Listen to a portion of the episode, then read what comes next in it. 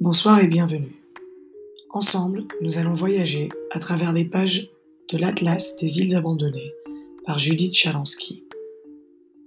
Chacune des îles présentées ici a une histoire, son histoire.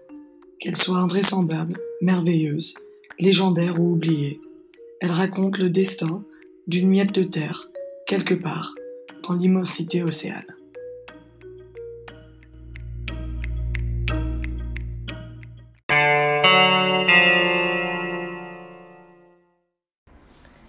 Il y a quelques années, un professeur de typographie me montra un énorme livre qu'elle conservait dans une armoire massive où elle rangeait les plans.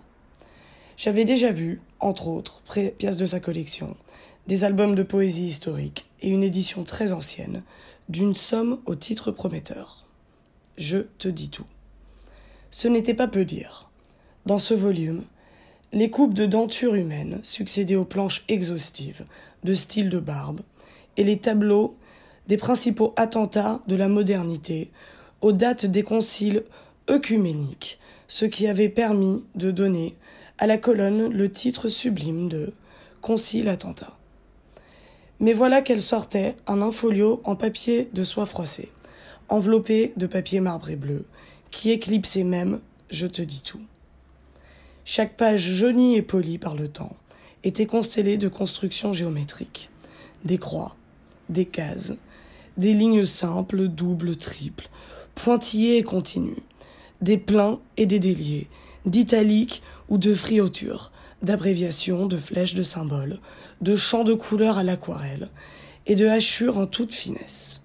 Ici, tous les acteurs du récit cartographique étaient répertoriés et reproduits un à un, y compris les petites bordures rayées de noir et de blanc et les indications d'échelle. À certains endroits, le trait de plume était encore gauche, mais d'autres pages étaient si parfaites qu'on ne les aurait cru dessinées de main d'homme. Les grandes capitales ouvragées de la page de titre nous apprenaient qu'il s'agissait d'un recueil de croquis topographiques datant de la période d'apprentissage d'un cartographe français, entre 1887 et 1889. Dans la page de garde, je découvris une feuille isolée, de petit format. Elle présentait une carte d'île, et elle avait un cadre, ainsi qu'une corne factice dans le bord inférieur gauche, mais ni échelle, ni inscription. Un massif brun de mont, érodé, peint à l'aquarelle, s'élevait sur cet îlot anonyme et muet. Des lacs s'étendaient dans ses vallées, et des fleuves serpentaient vers une mer juste suggérée par le contour bleu du littoral. Je m'imaginais que le cartographe avait dû commencer par dessiner cette île avant de se risquer aux terres. Et tout à coup, je réalisais que les îles ne sont rien d'autre que des petits continents. Et les continents, inversement, rien que de très très grandes îles. Ce bout de terre au contour net était absolument parfait, et en même temps aussi perdu que la feuille volante sur laquelle il était dessiné.